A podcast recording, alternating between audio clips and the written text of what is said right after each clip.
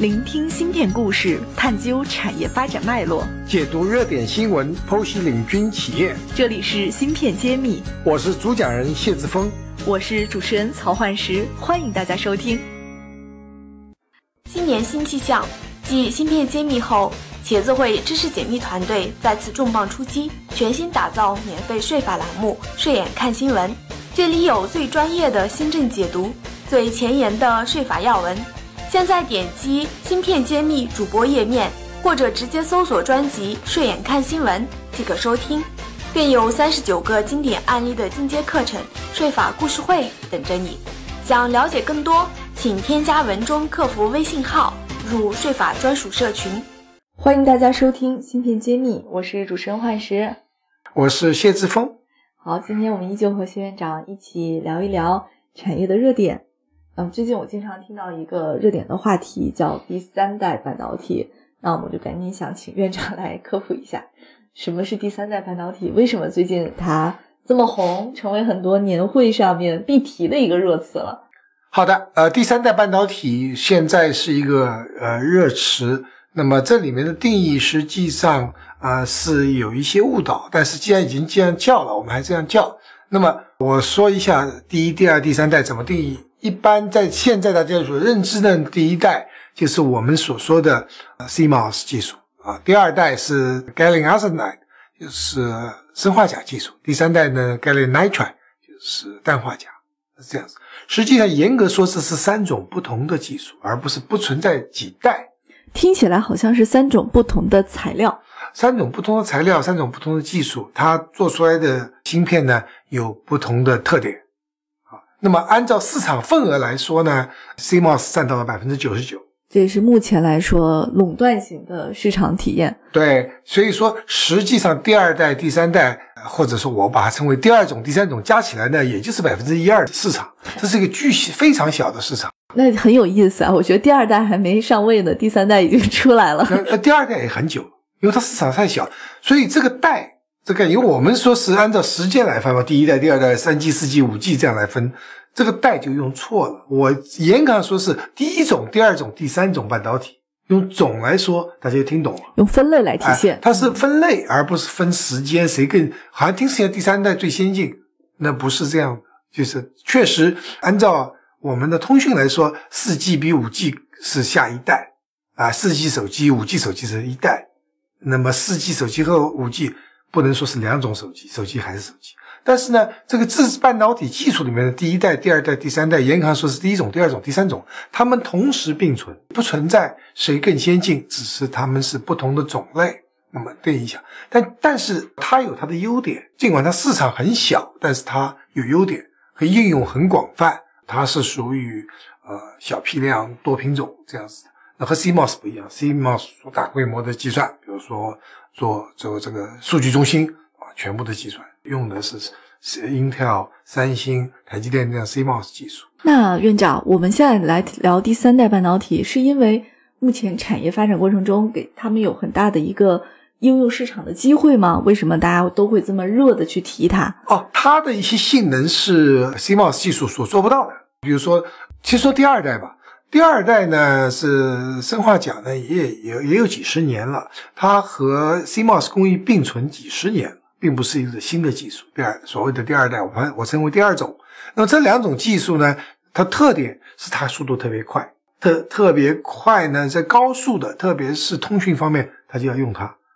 那么你第三代呢，比这个第二代呢，或者更快，那么它应用更广泛。但它的整个的市场并没有那么大。那么现在比较快已经在用的呢，我们比较了解的就快充，我们充电充快一点，用是用氮化钾做的这个快充的设备呢会比较快。但是但这里面不是一个集成电路，它是个分离器件，只是充电用，它有很好的特性。那么其他你还可以用到通讯啊，用到军工啊、航天啊，各种各样应用都有。它未来市场份额会不会不断增加？需求确实会增加，但是不管怎么增加，我们往后看十年，把我们的第二代、第三代的市场加起来，不会超过百分之二十。所以主流百分之八九十的还是这个所谓的 CMOS 工艺，就第一种工艺。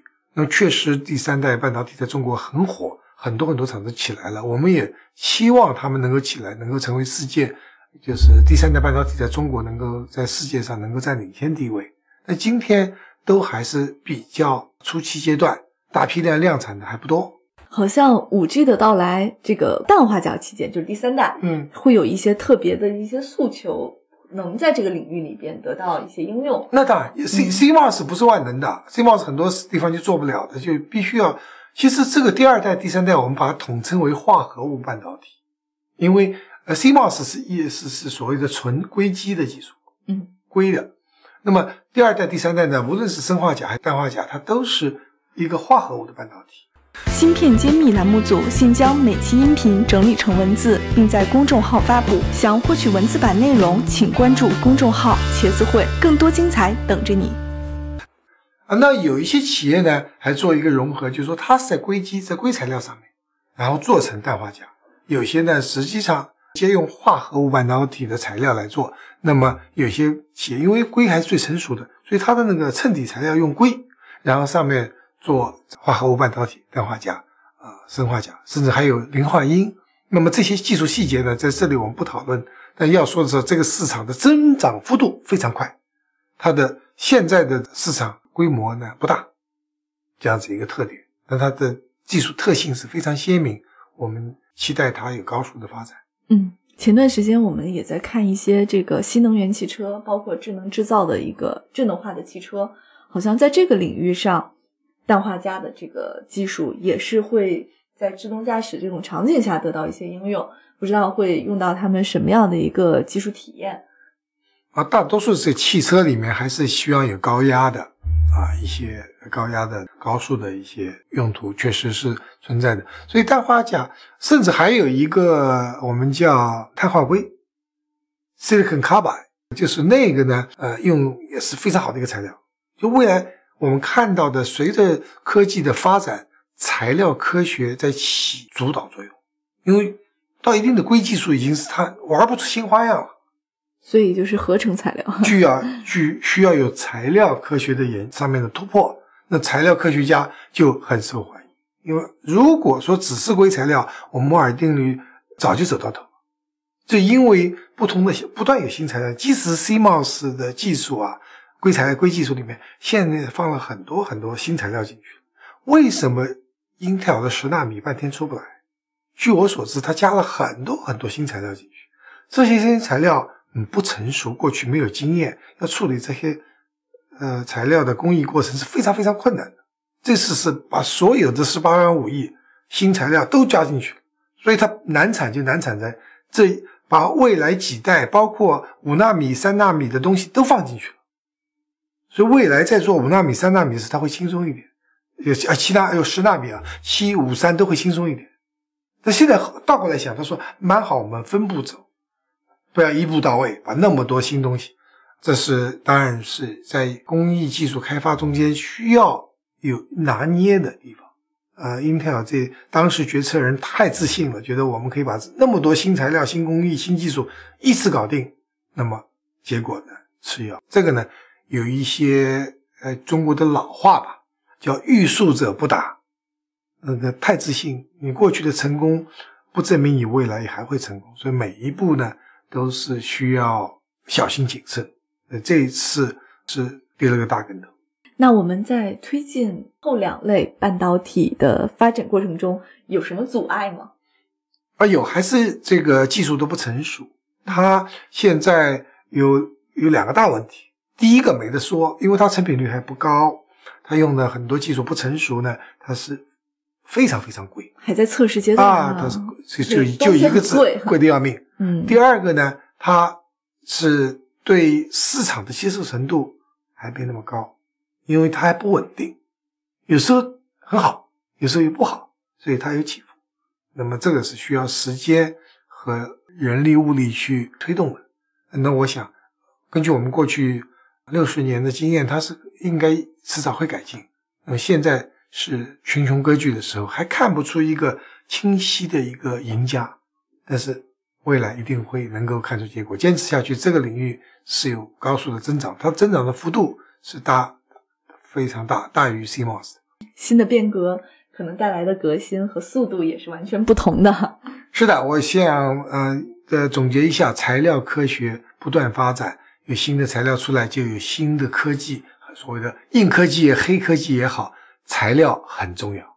材料是基础，也是我们像前段时间跟我们葛同学一起在聊设备的时候，也是提到了材料是基础。而这需要工匠精神，十年、二十年、一辈子做材料。好，我们就持续的去关注这个材料的革新，来支撑我们下游的产业发展。好，谢谢大家来收听，我们本期栏目就是这样了。好，我们下期再见。感谢大家收听《芯片揭秘》，更多精彩内容，请关注公众号“茄子会”。我是谢志峰，我在芯片揭秘等着你。